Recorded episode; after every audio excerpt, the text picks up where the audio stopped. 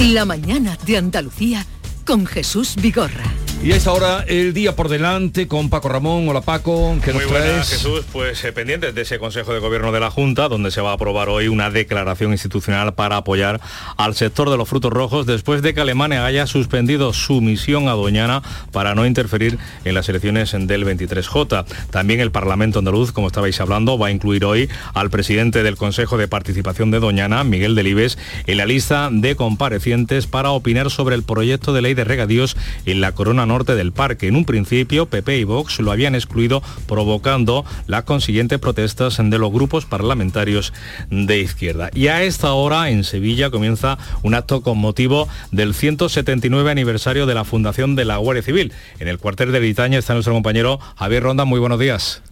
Buenos días, el acto va a comenzar con el paso de revistas a las unidades de la Guardia Civil de los distintos servicios. Hay una amplia representación de autoridades por parte de la Junta de Andalucía, asistido el consejero de Presidencia Antonio San, también vemos a otros responsables políticos. En esta edición se va a conmemorar los 35 años de la incorporación de la mujer en la Guardia Civil. Algunas de estas agentes van a recibir hoy un homenaje aquí en este acto de la fundación por parte del Duque de Omada. Hace 179 años que se fundaba la Guardia Civil. El honor es mi divisa, es el lema de la Guardia Civil. El Consejo de Ministros va a aprobar hoy el anexo del plan de recuperación del COVID. El documento va a propiciar la llegada de un nuevo tramo de fondos europeos, alrededor de 84.000 millones de euros, que ya no van a ser a fondo perdido, serán créditos. Además, el Gobierno va a remitir a Bruselas un plan de reformas a cambio de ese crédito. Y los magistrados de la Sala de lo Penal del Supremo se reúnen hoy, también mañana, para abordar los efectos de la ley del solo sí es sí. Desde que entrara en vigor en octubre se han dictado más de mil rebajas de condenas y un centenar de presos, de delincuentes sexuales, han salido de la cárcel. Y finalmente, un sorteo va a resolver hoy el empate en votos del pueblo granadino de Viezma, en la olla de Guadix. Decidirá si gobierna PSOE o PP, que obtuvieron 201 votos cada uno. Será una moneda al aire la que resuelva este empate electoral. Eh, hasta luego Paco. Les Hasta anuncio luego. que a partir de las 9 y cuarto estará en el programa aquí con nosotros Juan Espada, secretario general del PSOE de Andalucía.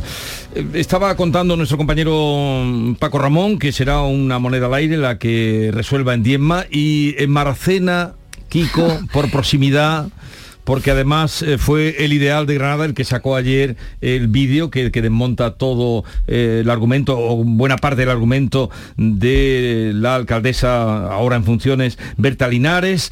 ¿Qué va a pasar en Maracena? Maracena uno tiene que hacer ya, cuando van apareciendo todos estos documentos, un esfuerzo por tomárselo en serio. Hombre, ¿verdad? Un esfuerzo por Sí. tomárselo en serio. Yo ayer ayer de- eh, sacamos en primicia Sí, sí, dos, que- dos que luego- informaciones. Perdón, que déjame que lo diga, porque eh, que está bien, eh, tú no, yo sí lo puedo decir, que le chulearon y le copiaron lo que sacó el vídeo Bueno, sin citar. ¿Qué se puede algunos sí, utilizar? otros no, Pero si, claro. si lo bueno es la cita. Citar, Citar, es fundamental citar. en, en la, en la Bueno, Paco Nieva, profesión Paco. Nieva una vez lo oí, de- de- lo llevo como, dice, las influencias son buenas pero que se noten. Eh, que se No, noten pero bueno, cu- cuando aquí al final, cuando entramos en, en un suceso, en un episodio que tiene tintes nacionales y entran otros medios, cada uno entran con su Sí. escrúpulo y con su elegancia. Y mucho morbo, ¿eh? no lo está, olvidemos. Y mucho morbo. Bueno, ayer dimos do- do- dos documentos. Uno, y digo que hay que hacer un esfuerzo, ¿no? Uno de, uno de ellos, porque yo he escuchado la, la declaración, no la hemos publicado, yo he escuchado la declaración del el hombre que está en prisión, ¿no? Del secuestrador. Y entonces el juez le pregunta, oye, eh, ¿qué hiciste esa mañana? Y él responde, bueno, pues me, le- me tomé un colacao, me tomé un colacao, Qué ternura. me tomé un colacao y después la coca. Bueno, pues, colacao con galleta, pero claro, para un secuestrador un colacao con galleta no es muy no, no es mucho, ¿no? Y le dice el juez, pero ¿cuántas rayas? Y dice, "Mm, pues, pues dos, y precisa acto seguido, una en cada orificio. Para, para- para ya A ver si la rayaran de colacao, ¿eh? Claro, en bueno. polvo. Bueno, pues Amalia, puede ser porque el, documento que el documento que, que no. publicamos ayer, ese informe forense, lo que dice es que no solo ese día, sino en los tres meses anteriores no había tomado estupefaciente. ¿no? Eso es relevante porque en su declaración, en su declaración sí aseguró que los inductores, los supuestos inductores del secuestro le habían facilitado esa cocaína para que se envalentonara. Eh, claro, mm, esto no invalida toda la declaración, pero sí podemos ya decir que toda la declaración no es verdad, al menos una parte es mentira. Pero sí en esa declaración sí dijo, y ahí voy al vídeo, que que él había tenido un encuentro que la alcaldesa había negado públicamente después de los hechos ante los medios de comunicación, ese encuentro con la alcaldesa. Eso estaba recogido en los atestados, pero como otras muchas cosas que aparecen en los atestados y en las declaraciones, pero que no tienen base documental, se hablan de vídeos que no han aparecido y que no tienen base documental, en este caso ese encuentro sí existe un vídeo. Existe un vídeo en el que, hemos publicado, que está en nuestra página web, en el que se ve como la alcaldesa a las 12 y 20, 12 y 21, en, en ese transcurso de las 12 y 20, 12 y media, se ve con él, se ve a las puertas de la famosa ferretería en la que compra el cuchillo y la negra, americana negra, y se ve cómo habla con ella, ella sigue adelante y él pues detrás con esa lata de refresco Monster que dijo que había comprado después del episodio. Claro, esto mm, el efecto que tiene es político, aparte del penal que pueda tener o no, y ya dirá la instrucción, sí tiene un impacto político. Y es que constata que la alcaldesa mintió y que conocía los hechos mientras los hechos estaban sucediendo. Pero que mm, te preguntaba qué va a pasar ahí. Eh, a efectos políticos, a efectos políticos, la información que yo tengo, la información que yo tengo, quedan dos semanas de negociaciones, la información que yo tengo es que el Partido Popular tiene ya eh, cerrado un acuerdo con dos formaciones independientes, una de ascendencia del propio Partido Popular, que viene de allí y que fue militancia del propio Partido Popular en su día, y otro pues, más ligado al mundo empresarial con, esa, con ese acuerdo que sostienen que ya está hecho, pero lo tienen de manera reservada para no alimentar otras negociaciones, eh, bastaría con la complicidad de Vox, que en este momento no ha firmado ese acuerdo, pero que tendría que optar entre mantener a la actual alcaldesa eh, señalada y potencialmente investigada o convertir en alcalde a un alcalde del Partido Popular. Eso es lo que a día de hoy, a día de hoy está hecho. A partir de ahí el PSOE supongo que intentará reaccionar, pero esa reacción eh, ya no tiene otra forma que sacrificar la, candidatura de la propia alcaldesa.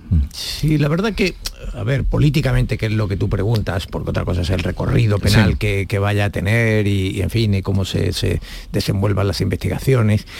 Yo, yo, creo que la situación es enormemente incómoda, enormemente delicada para el PSOE. ¿Por qué? pues porque Berta Linares, la alcaldesa, da una rueda de prensa y dice, estoy deseando prestar declaración y yo sigo adelante, ¿no? Aquí me quedo. Eh, cuando Noel López, cuya participación parece menor, ya había dimitido como secretario de organización del Partido Socialista. Eh, y luego Noel López, a su vez, suscita una contradicción, porque dimite como secretario de organización del Partido Socialista, pero se queda en la mesa del Parlamento andaluz, porque entre otras cosas de ahí eh, sale su aforamiento. y es evidentemente contradictorio es decir, si tú crees que tienes que dimitir para eh, no dañar al partido, evidentemente tendrás que dimitir para no dañar a la institución, que es más importante, ¿no? Que no hay nada más sagrado que el, que el Parlamento. A ver, yo no creo que no debemos eh, en ningún caso dejar de cuestionar eh, o dejar de recordar la presunción de inocencia para todos ellos y eh, que, esto sigue la investigación en curso. En España tenemos muy mala educación sobre cómo abandonar y regresar a la actividad una vez que se hayan despejado las dudas que pueda haber o las investigaciones que pueda haber sobre, sobre un responsable público.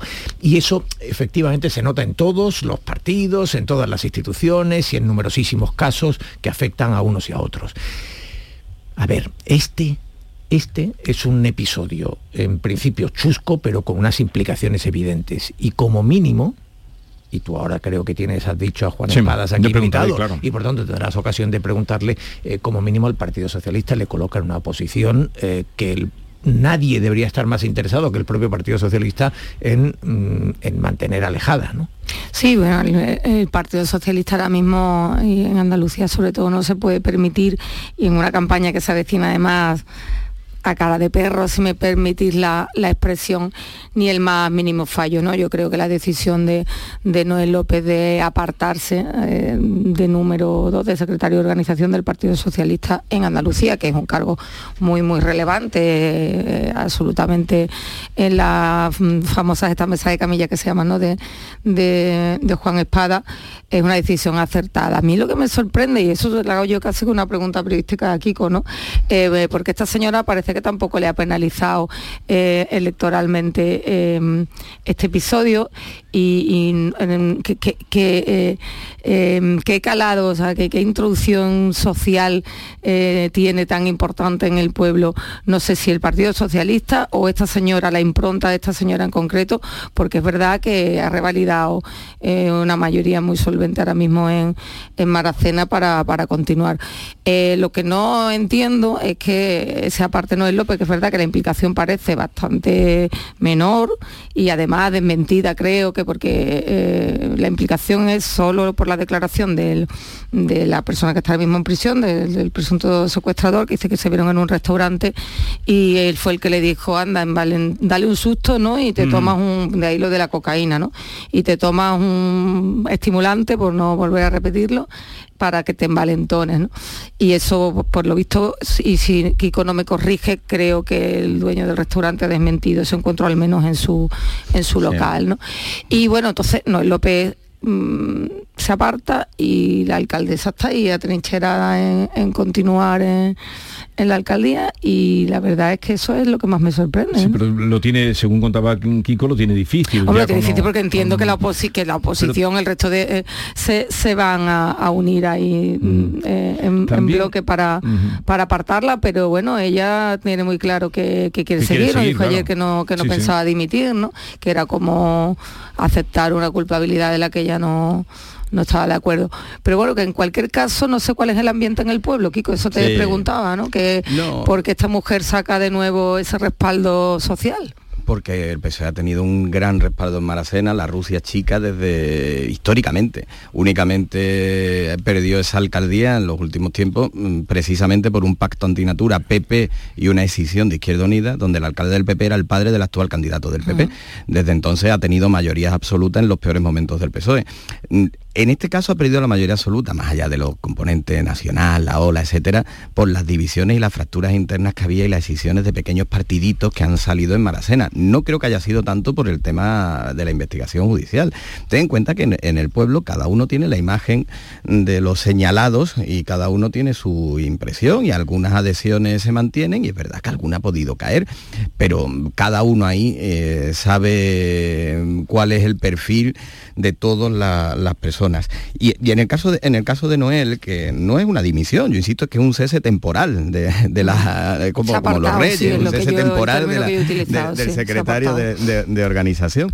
Pero es verdad, y ahí sí tendríamos que entonar una responsabilidad, todos, y no hablo de los medios de comunicación solo, ¿eh? Eh, aquí, aunque nadie lo dice, yo pues, al final no me escondo, yo creo que la Guardia Civil también podía haber actuado de, otra manera. ¿eh? Eh, recordemos que hay un informe el día antes de levantarse el secreto de sumario.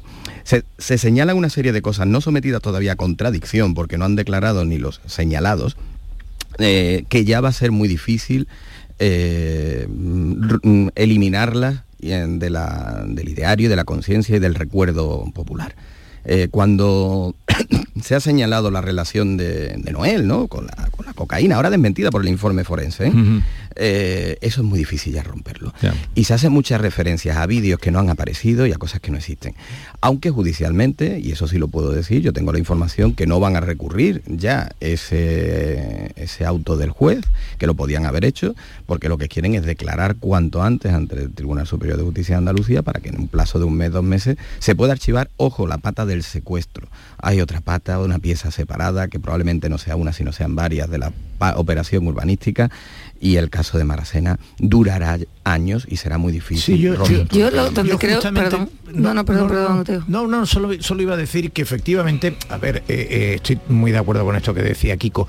Eh, yo creo que el caso, el secuestro de Maracena está perdiendo esa primera versión que, se instaló en el imaginario popular de un Fargo. Uy, vamos, te voy a decir, ni los Cohen, ni los Cohen hubieran hecho este guion. De, un secuestro zarrapastroso, con una serie de elementos raros, ese encuentro con la alcaldesa, que efectivamente el vídeo está ahí, eh, en fin, eh, eh, es todo muy, muy chusco, y, muy desastroso, ¿no?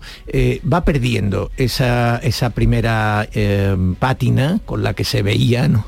Y va cogiendo pues esta última que mencionaba aquí, con la de la investigación urbanística que además es la única que le da sentido, realmente le da sentido a esto, porque o era un caso de enajenación mental, que por cierto Kiko creo que también se ha publicado, que, se descarta que en ese momento estuviera bajo una particular enajenación. y, por tanto, pues lo que va apareciendo es que eh, como en tantos sitios un asunto urbanístico, eh, a alguien se le ocurrió llevarlo a un fármaco.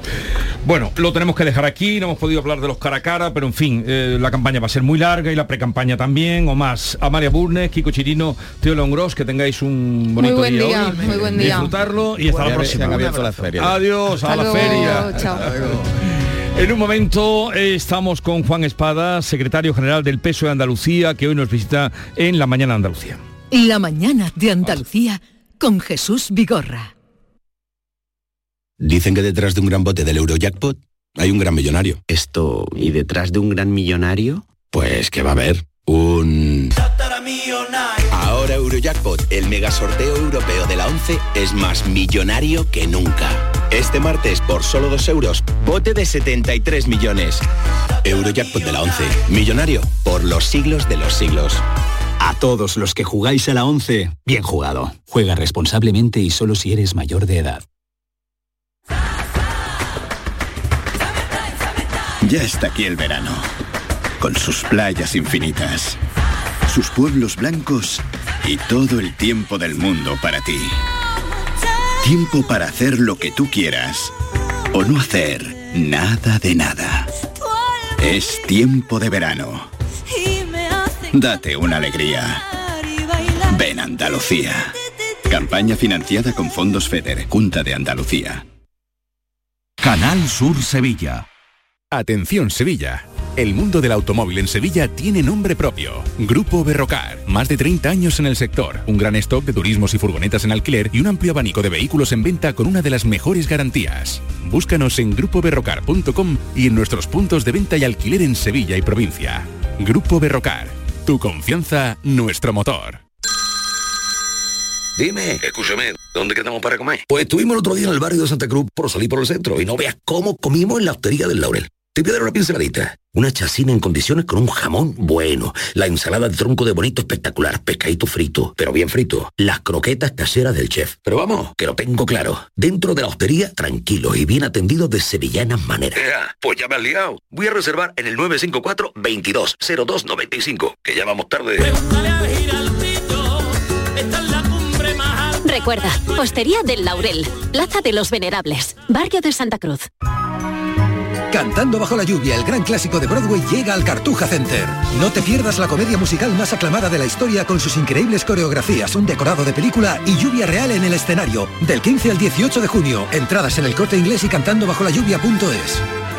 El viernes 9 de junio, la mañana de Andalucía, con Jesús Vigorra, te lleva a la sede de la cooperativa COVAP en el Valle de los Pedroches para conocer más de la cooperativa andaluza líder en innovación y calidad de sus productos. La mañana de Andalucía con Jesús Vigorra. Este jueves 9 de junio desde COVAP en el Valle de los Pedroches, Córdoba. El resumen de la jornada con la última hora del deporte, la economía y el análisis lo tienes en el Mirador de Andalucía. De lunes a viernes desde las 7 de la tarde con Natalia Barnés. Más Andalucía, más Canal Sur Radio.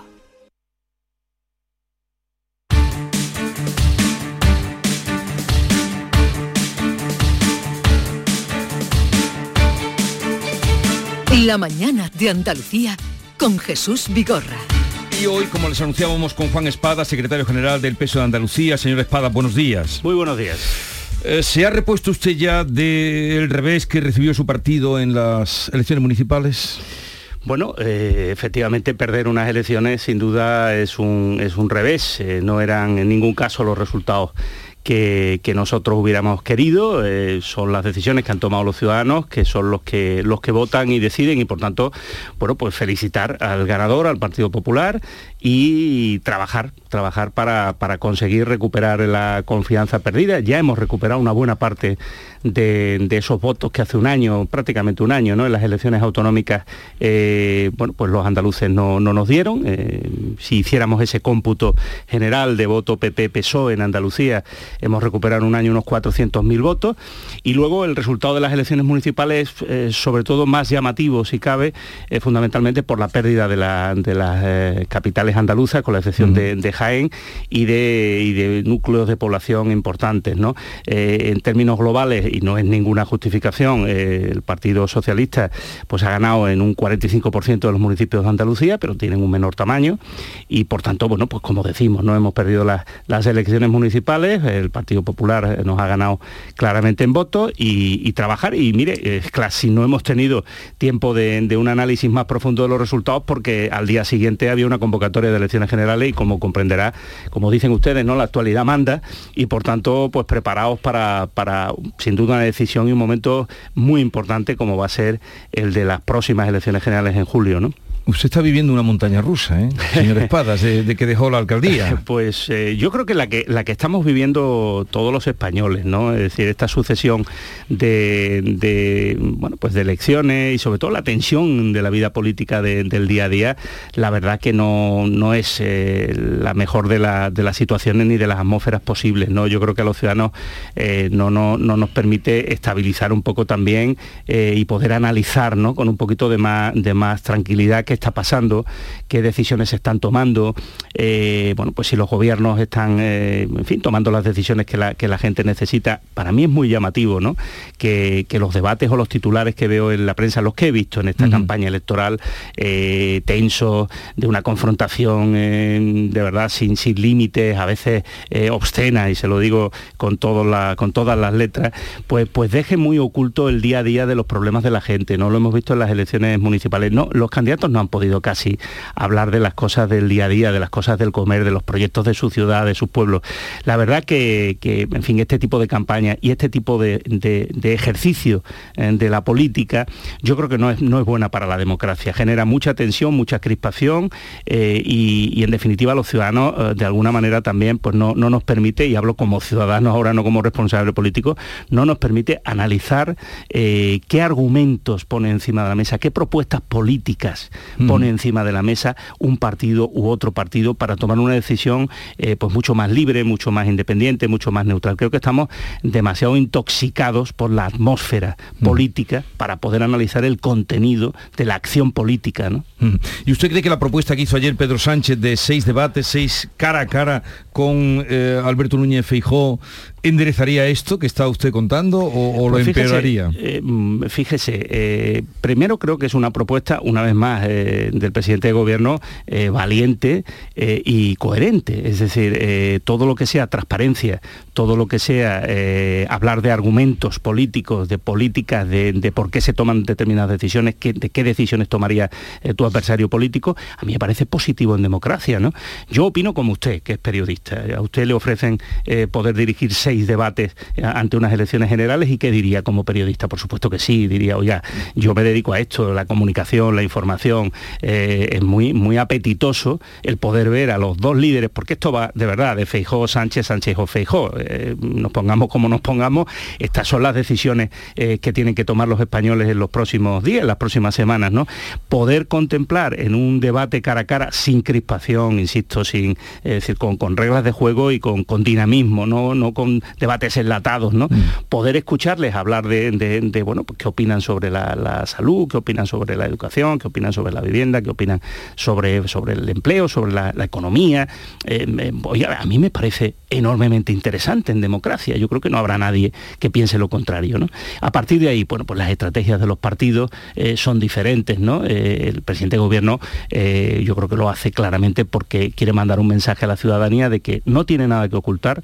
Las decisiones que ha tomado como presidente de gobierno en estos cuatro años son decisiones claramente dirigidas a proteger a las personas, a, salir de una situación de pandemia, a recuperar nuestra economía como se ha recuperado, a generar empleo y por tanto eh, voy a, quiere explicarlas quiere más allá del ruido, más allá de esa eh, especie de estrategia de, desgaste personal, de, fin, de acusaciones, pues quiere sencillamente que la gente vaya a votar eh, habiendo escuchado las propuestas de un partido y de otro, porque, bueno, desgraciadamente el señor Feijó no se caracteriza cada día por, por hacer propuestas o por, por, por debatir o argumentar qué quiere hacer con España, ¿no? O si simplemente quiere derogar todo lo que se ha aprobado en los últimos cuatro años. Y yo creo que este tipo de debate pues favorecería conocer mejor eh, las propuestas para los próximos cuatro años, tanto del Partido Popular como del PSOE. Lo que pasa es que ahí apartaría a los otros partidos que ya se han puesto de manos, claro, porque no, yo es retirarlos, apartarlos del juego político, del tablero del debate. Sí, yo entiendo que además eh, es lógico que, esto no, no, se pueda limitar exclusivamente a, los dos partidos. ¿no? Yo creo que hay una idea central que el presidente eh, lanza, que es debe haber eh, un número de debates o debería haber un número de debates entre los dos candidatos en los que se va a decidir la presidencia de gobierno. Oiga, y, lo veamos como lo veamos, esto es bastante más sencillo y los ciudadanos lo comprenderán. Se trata de, saber si, si, gobernará el señor Feijó y con quién, y se trata de saber si gobernará el señor Sánchez y con quién, y sobre todo, ¿para qué? Con qué propuestas. ¿no? Por tanto, está claro que desde el punto de vista informativo y de la ciudadanía hay un interés eh, claro en esos, dos en esos debates entre ambos. ¿no? A partir de ahí, hombre, yo creo que hay que hacer debates eh, con el resto de fuerzas políticas y desde luego no creo en ningún caso que el presidente de gobierno eh, se niegue a además tener debates con otras fuerzas. ¿no? Antes de que usted llegara a los estudios, cosa que le agradecemos, estábamos hablando en la tertulia del día a día. El último tema que estábamos tratando era el de Marcena la alcaldesa, después de lo que hemos sabido, de, que se vio con el secuestrador, de, en fin, que no dijo toda la verdad, ¿debería retirarse eh, de las eh, aspiraciones a, presidir, a gobernar en Maracena o incluso del partido? Mire, este, este es un tema, de verdad, un tema eh, que como mínimo está tomando tintes bastante sucios y escandalosos, así se lo, se lo tengo que decir. Y por supuesto a nosotros nos preocupa, ¿no? Por lo que significa de que tenemos a, a personas como el caso de la alcaldesa o el caso del secretario de organización, eh, que eh, están apareciendo en este tipo de, informaciones como consecuencia de acusaciones del acusado del secuestro, ¿eh? no, no, no, con otras cuestiones. Mire, en esto hay que pensar como pensaría cualquier ciudadano de a pie. ¿Qué es lo que está pidiendo, por ejemplo, el secretario de organización, el señor Noel López, o que está pidiendo la, la alcaldesa de Maracena? Poder ir a declarar, poder defenderse, poder decir qué piensan sobre las acusaciones que le están, eh, en este caso, trasladando. Esto en democracia es básico, es decir, eh, no podemos asistir a una ceremonia como la de que hoy aparece en algún medio de comunicación, en la que se trasladan elementos del sumario eh, que forman parte de lo que alguien dice que ha ocurrido sin que al que se le están imputando unos hechos tenga mínimamente la capacidad de defenderse. Esto en un Estado de Derecho es de primero, es decir, garantías las que debemos tener cualquier ciudadano, ¿no? ¿Qué es lo que ha hecho, eh, al menos el señor López, que, que yo sepa y que me ha trasladado? Pedir al Tribunal Superior de Justicia de Andalucía, que es quien puede en este caso tomarle declaración, eh, declarar cuanto antes y poder decir, eh, bueno, pues sencillamente que eh, es inocente de lo que se le está acusando y poder explicar sus argumentos. Esta es la situación. Por tanto, a mí todo esto me genera preocupación porque sin duda la imagen de estas personas se resiente y por tanto la de la organización a la que pertenece, pero yo le pediría en este caso a, la justicia que actuase con diligencia y rapidez, protegiendo también eh, las garantías de aquellos que tienen eh, el derecho a defenderse y la presunción de inocencia que recoge nuestro ordenamiento jurídico y por favor que lo hagan cuanto antes. Es decir, a partir de ahí no tenga la menor duda que el Partido Socialista tomará la decisión que tenga que tomar, que siempre va a ser la decisión de la cautela y de la protección, como no puede ser de otra manera, de la organización, de la imagen y del trabajo que desarrollamos, ¿no? Pero ya eh, estas personas tienen derecho a defenderse entre lo que, bueno, entienden que son acusaciones falsas, ¿no? Lo que pasa es que la alcaldesa ahora se ha comprobado que no dijo toda la verdad. Yo no voy a entrar a juzgar ni a valorar, no, mire, es que yo no soy juez de, eh, nadie, es decir, yo entiendo que tenemos una justicia para algo y por tanto eh, en esa justicia hay, eh, hay un proceso, hay una investigación, hay eh, unas personas a las que se les puede acusar de algo, pero tienen el derecho a defenderse y tienen unos abogados defensores. Oiga, que yo no, no estoy para estar en un medio de comunicación haciendo análisis o especulaciones de lo que he leído en la prensa, que tal. No, no lo voy a hacer porque creo profundamente en la justicia y en el Estado de Derecho.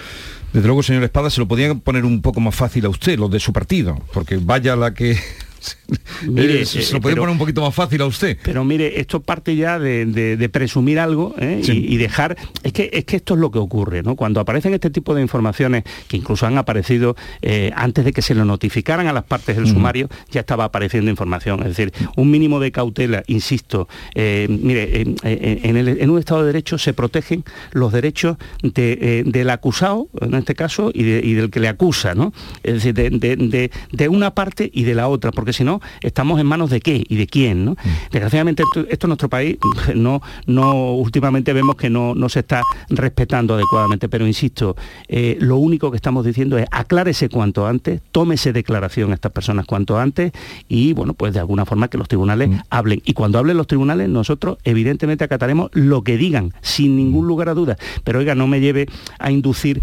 responsabilidades donde lo que hay es una investigación en todo caso. Bueno, estamos hablando con Juan Espada, secretario general del Peso de Andalucía, Manuel Pérez Alcázar, editor de La Mañana de Andalucía, también tiene la palabra. Buenos días, señor Espadas. Muy buenos días. Efectivamente, todavía está todo eh, bajo investigación judicial, aún no tenemos eh, constatación evidente, pero eh, algunas de las de los indicios que empiezan a salir a la luz, pues dejan en mal lugar, al menos a la alcaldesa, ¿no? Parece que ese vídeo que se publica en el que parece evidente que ya tuvo contacto con el supuesto secuestrador después del secuestro.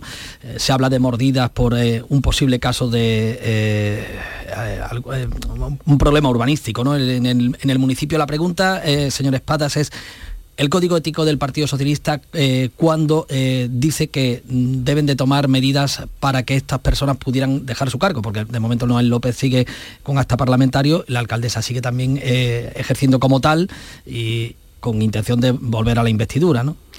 Eh, ¿Usted es consciente de que estas dos personas ni siquiera han podido declarar todavía ante un juez porque nadie los ha llamado para poder defenderse y sin embargo de sus palabras se están deduciendo una serie de hechos truculentos que los involucran en algo eh, absolutamente deleznable?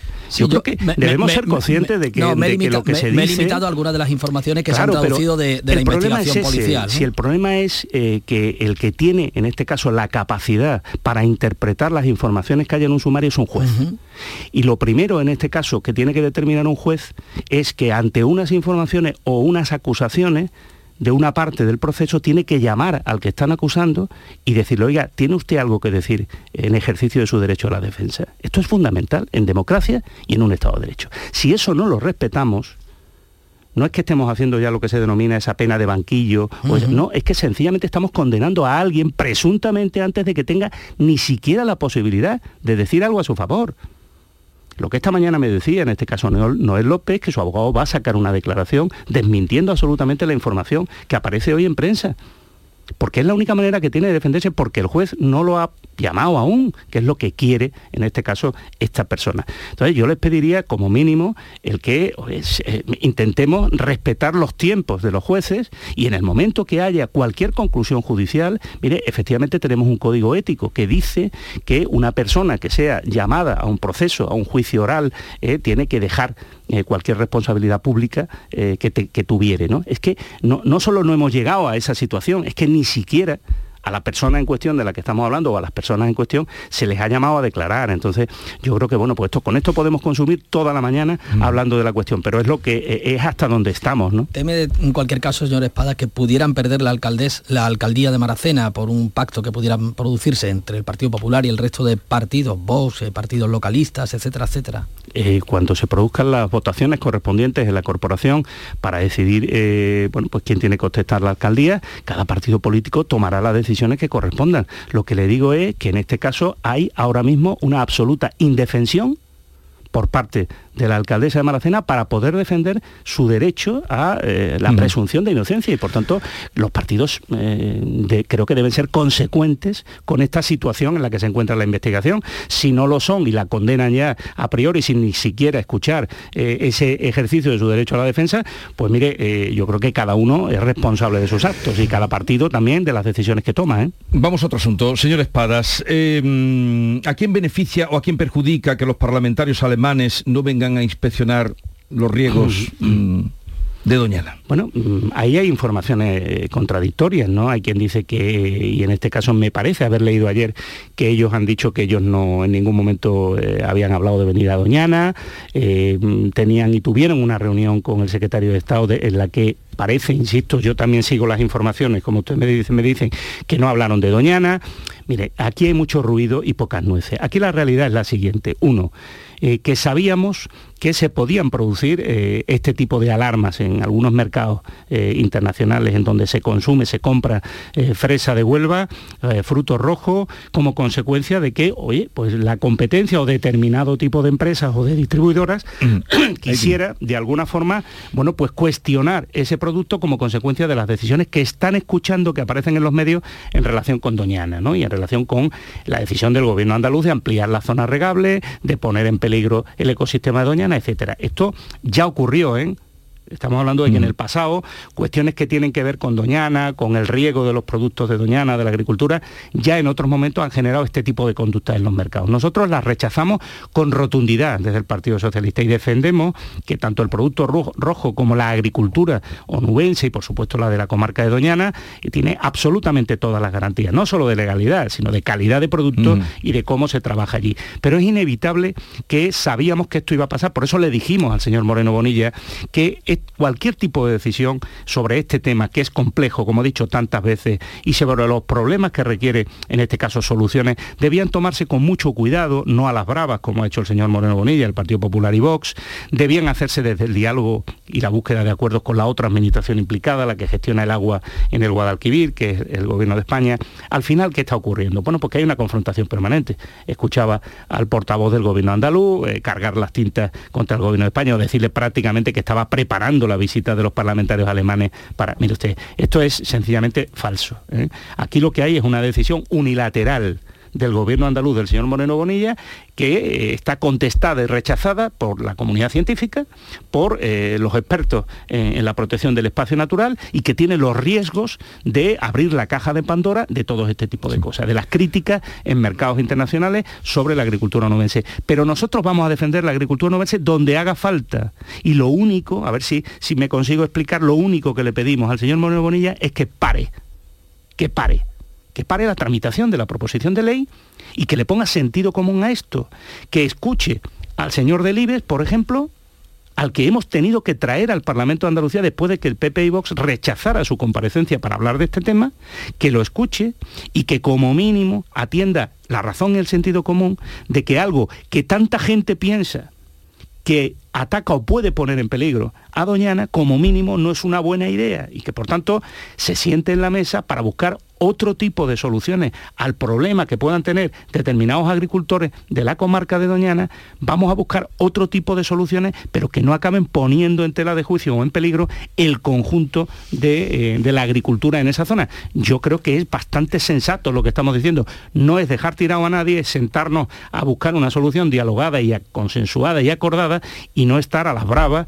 eh, discutiendo y peleando todo el día el gobierno de Andalucía, gobierno de España y viceversa. ¿no? Pero eh, tome agua, que además estamos hablando de agua, señor Espadas, pero el, eh, quien dio el gobierno no dio mm, alas a, esa protesta que era de, bueno de una ONG o de una plataforma al poner en un tuit eh, tanto el presidente como la vicepresidenta darle alas a una plataforma que estaba dañando con con sus críticas a, los frutos que usted acaba de defender. Mire, mire, vamos a ver, el único que da alas aquí a que otros utilicen, en este caso, la agricultura de, la zona para atacarla, el único que da alas es quien pone la iniciativa legal en juego, ¿no?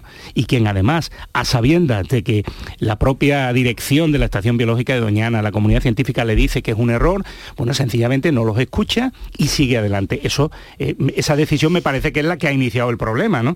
El gobierno de España ¿qué hace cuando dice ese tuit más o menos acertado? Lo que está diciendo es, señor Moreno Bonilla, esta es la consecuencia de su decisión unilateral de ir a por todas en esto sin tener en cuenta a nadie.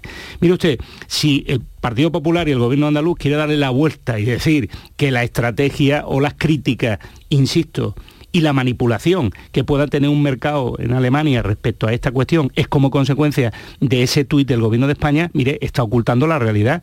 No habría ninguna crítica por parte de ningún mercado si el señor Moreno Bonilla hubiese explicado exactamente qué y cómo quiere hacer lo que marca esa proposición de ley que lleva en el Parlamento, pero ni explica ni deja de explicar, sencillamente dice lo voy a hacer, lo voy a hacer a las bravas y no explica de dónde, por ejemplo, quiere traer ese agua que dice que regaría ese incremento de superficie regable, de dónde y cómo. Por tanto, ¿quién está generando las incertidumbres? ¿Quién está poniendo en peligro eh, eh, Doñana en términos de lo que significa su agricultura, su producto, su imagen?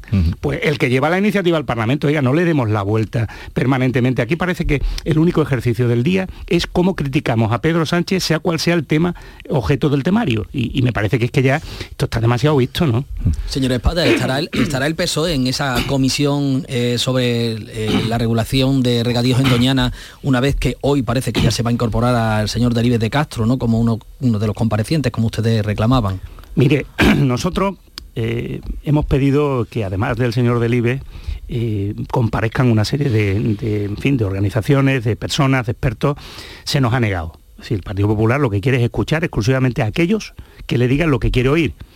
Lo del señor Delibes que era tan escandaloso que es que no han tenido más remedio que dar marcha atrás. ¿no? Vamos a ver, hoy lo mismo, además del señor Delibes, oye, nos llevamos la sorpresa de que el Partido Popular trae algún compareciente más, me imagino que no. Pero mm, nosotros no vamos a huir de ninguna parte, nosotros vamos a estar, porque no nos queda otra, eh, en la mesa en donde podamos decirle diariamente al señor Moreno Bonilla, si hace falta, que se equivoca con esto y que pare y busque un acuerdo.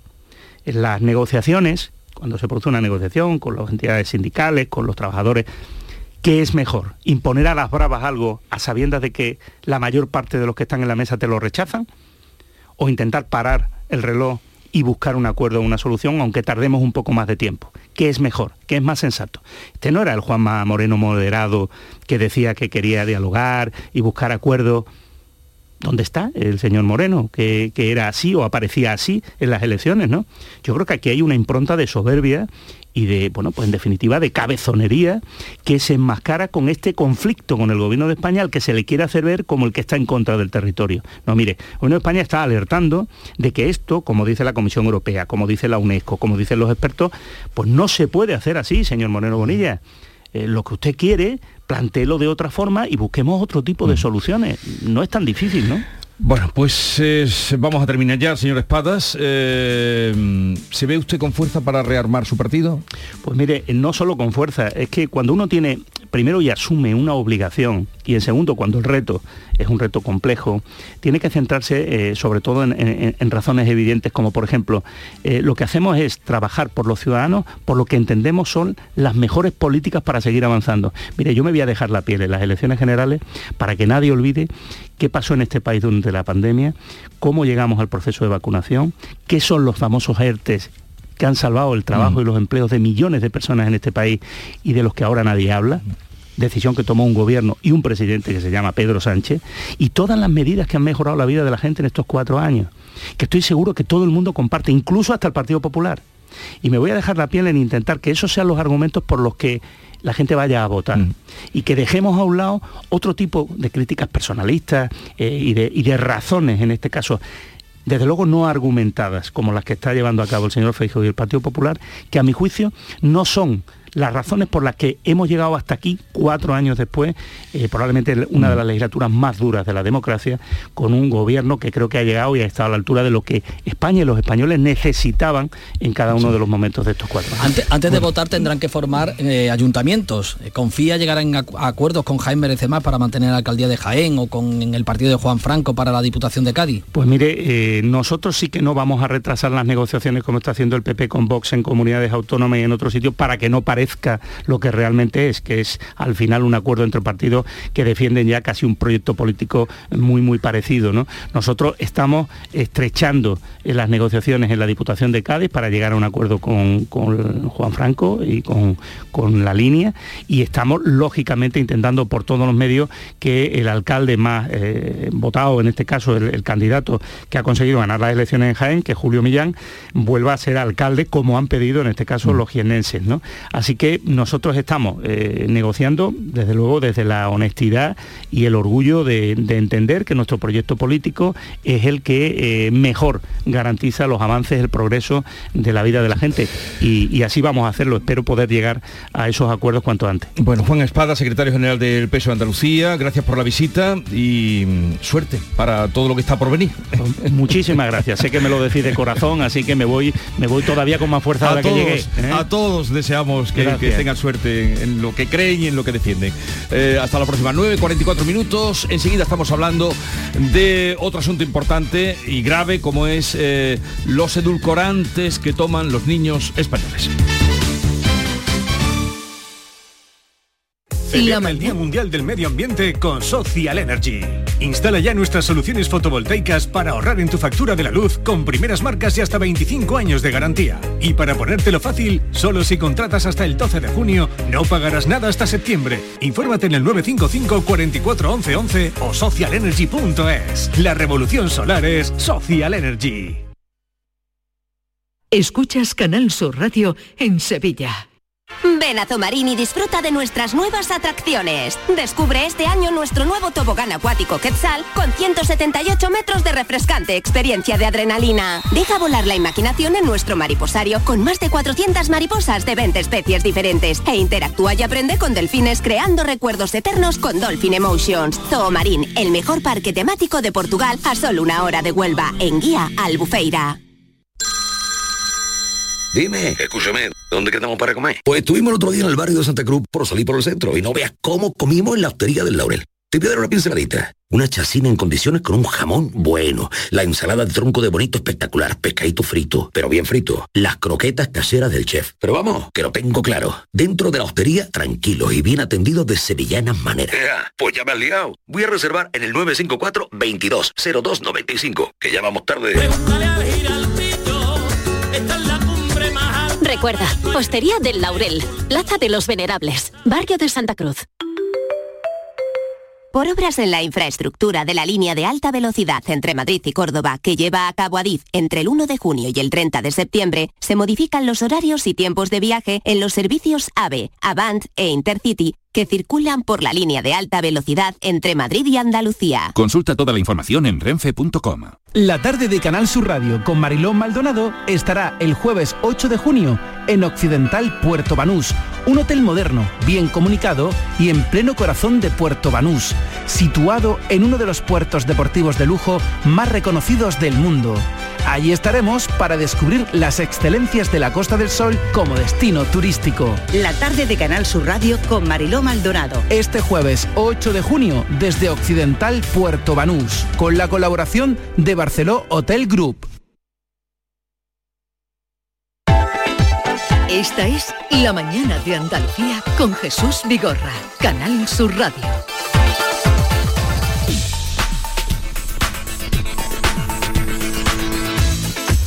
Chacón, buenos días. Hola Jesús, buenos días. David Hidalgo, buenos días. Buenos días. Vamos rápidamente a un problema que apuntábamos hace un momento. Por cierto, eh, varios medios de comunicación están dando cuenta de que Núñez Feijó acepta que habrá un debate cara a cara con Sánchez que menos.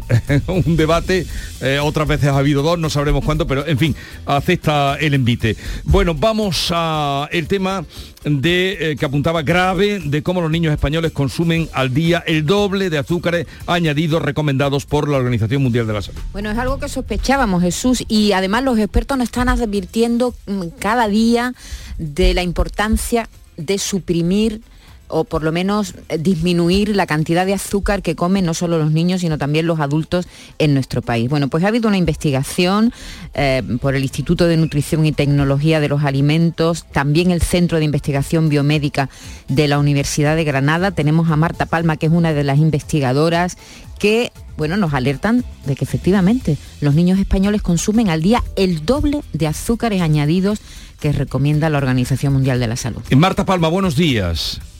Buenos días, muchas gracias por la invitación. A usted por atendernos. ¿Y, ahora qué? Con ese dato eh, eh, que da la ONS de que los niños españoles consumen al día el doble de azúcares permitidos.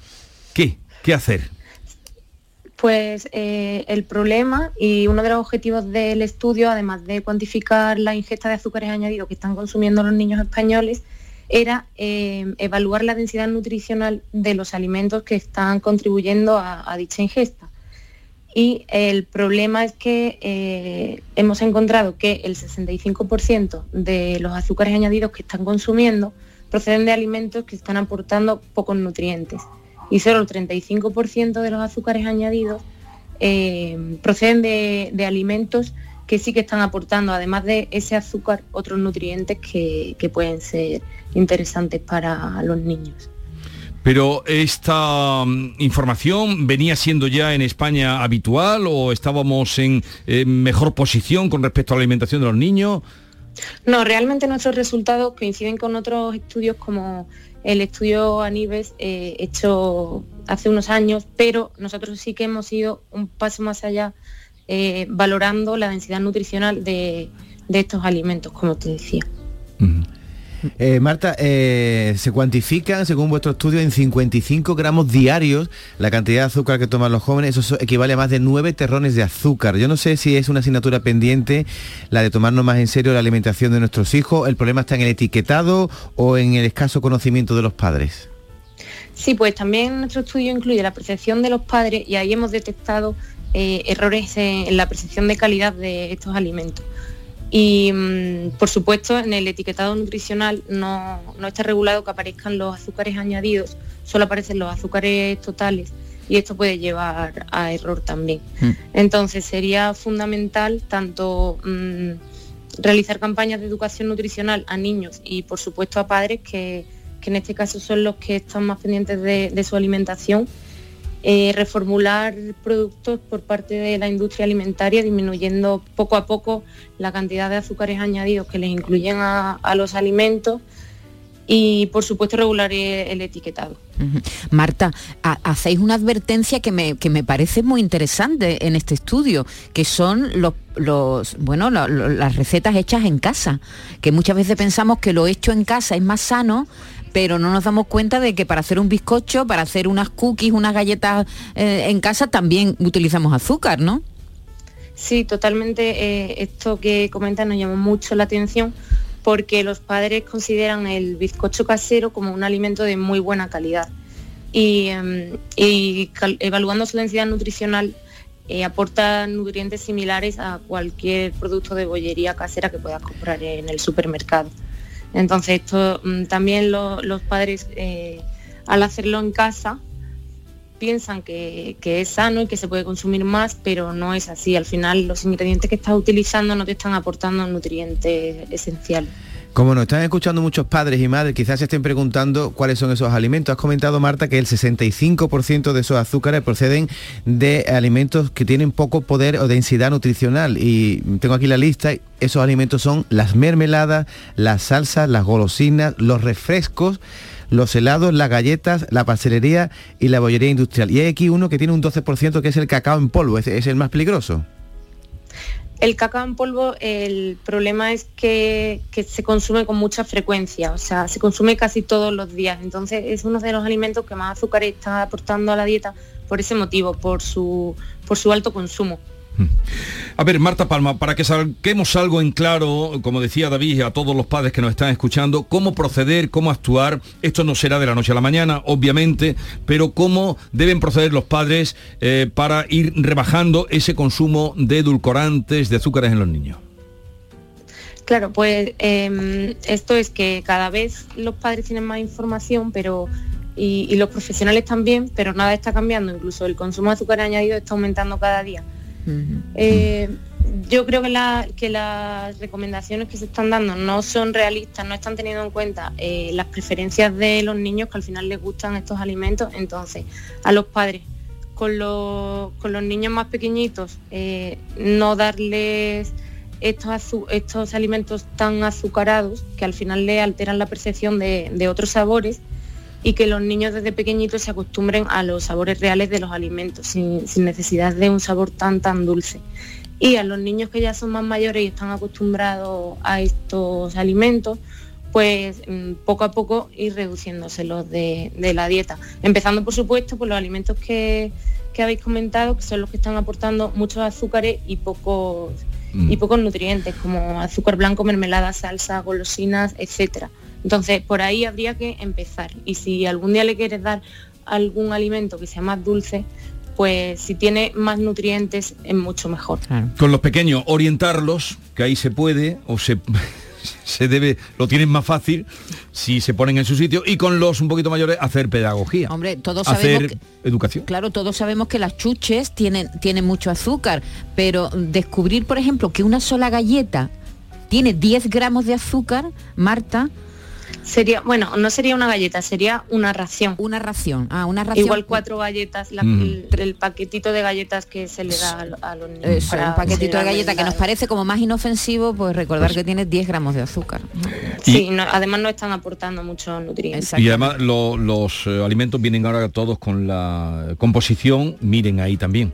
Eh, Marta Palma, investigadora del INITA, Instituto de Nutrición y Tecnología de los Alimentos del Centro de Investigación Biomédica de la Universidad de Granada. Gracias por estar con nosotros. Espero que su consejo o, o que su descripción de cómo está la situación no caiga en saco roto en los padres que nos estén escuchando. Un saludo y hasta la próxima. Seguiremos insistiendo. Muchas gracias, un saludo.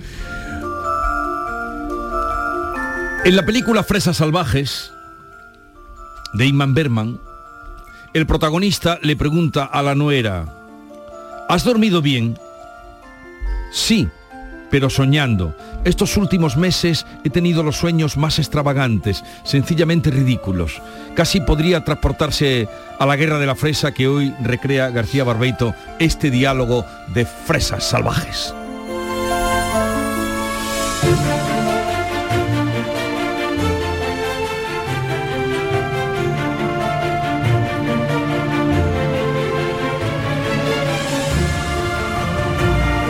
Querido Jesús Vigorra. Perversos de las fresas. Por si a España le faltaba un plato sobre la mesa, en vísperas de un verano que temprano se calienta, vienen a poner el postre los alemanes, las fresas. Y para ser más exactos, hablan de las que da Huelva. Y dicen los alemanes que estos frutos en oferta es porque roban el agua con la que los alimentan. ¿Roban los agricultores? No, ellos dicen que son ellas, las fresas, esas ladronas vestidas de rojo fiesta. Roban el agua a Doñana y están dejando muy secas, también saben ya de esto, las necesarias reservas.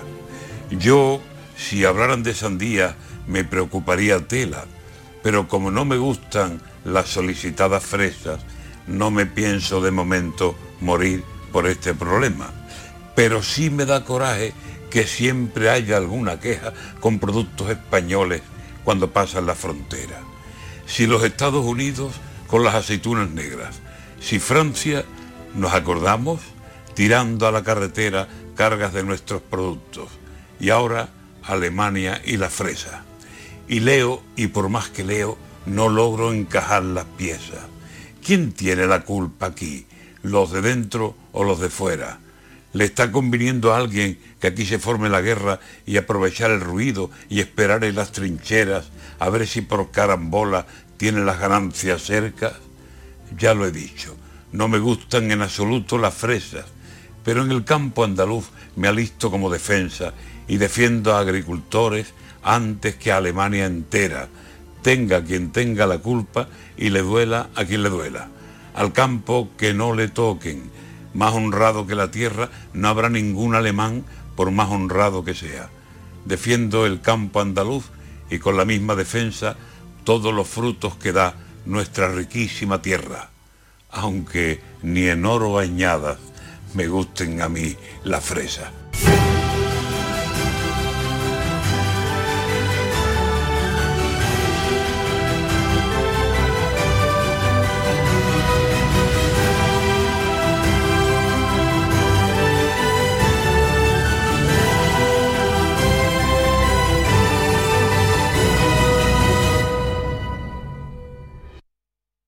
Canal Sur Radio Sevilla, la radio de Andalucía.